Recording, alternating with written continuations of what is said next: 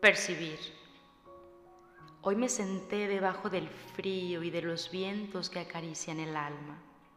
Pude percibir en silencio los ruidos que provienen de mis exteriores, de los autos, las voces, las ambulancias, las torretas, la música, el tic-tac del reloj, las veces que respiro y suspiro, las palpitaciones aceleradas de mi corazón el ir y venir de las hojas de los árboles en el suelo y un sinfín de sonidos que cuando hablo no escucho.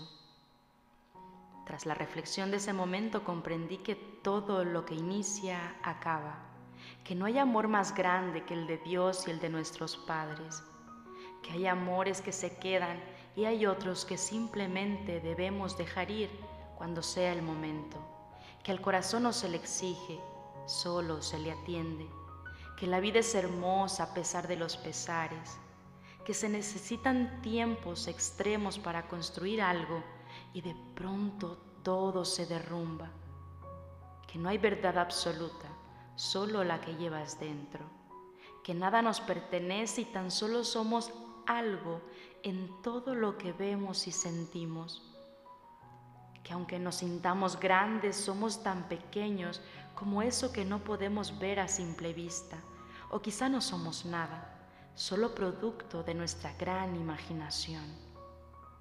Entendí que mientras unos nacen, otros mueren, que hay cosas que nos benefician y otras que nos perjudican, hay injusticias y no hay perdón, que vivimos tontamente juzgando la vida del prójimo y desatendiendo las nuestras nos pisamos nuestra propia cola sin hacer nada para cambiar, que somos severamente egoístas queriendo siempre recibir sin dar nada, que nos olvidamos de la gratitud.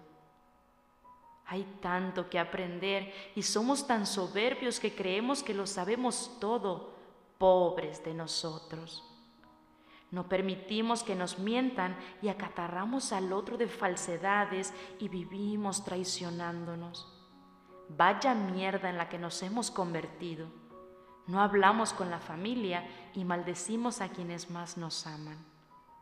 Cuánto amor hay por dar y por recibir, pero somos fríos e inhumanos, poco emocionales, tanto que el sentimiento de querer nos parece inapropiado por miedo a perder. ¡Qué locura! Humillamos a quienes menos tienen y nosotros no tenemos nada.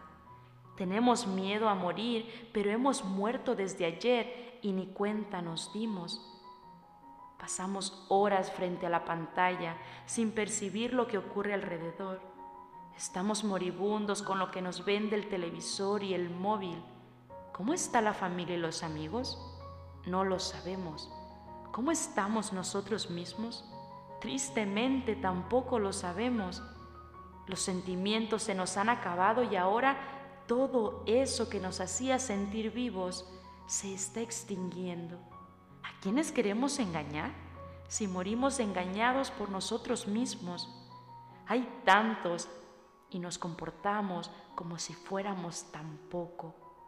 Nota, después de tanto percibir, comprendo que lo único que nos mueve aquí es el amor.